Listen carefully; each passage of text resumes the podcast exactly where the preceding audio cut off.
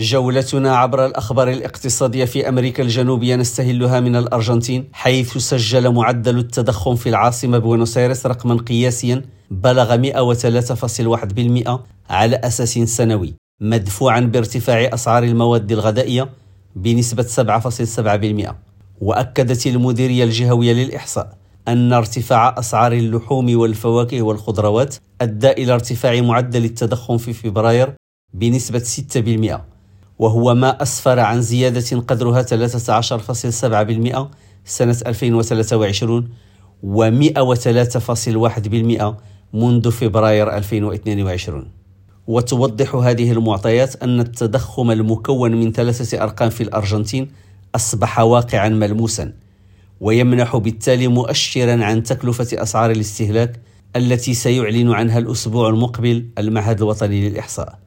وإلى البرازيل حيث أطلق البنك المركزي مشروعا نموذجيا يستهدف وضع عملة رقمية كنسخة من العملة الحقيقية الحالية للبلاد سيتم إتاحتها للعموم بحلول نهاية 2024 وستكون العملة الرقمية شبيهة لعملة البيتكوين في كونها عملة رقمية تسهل المعاملات.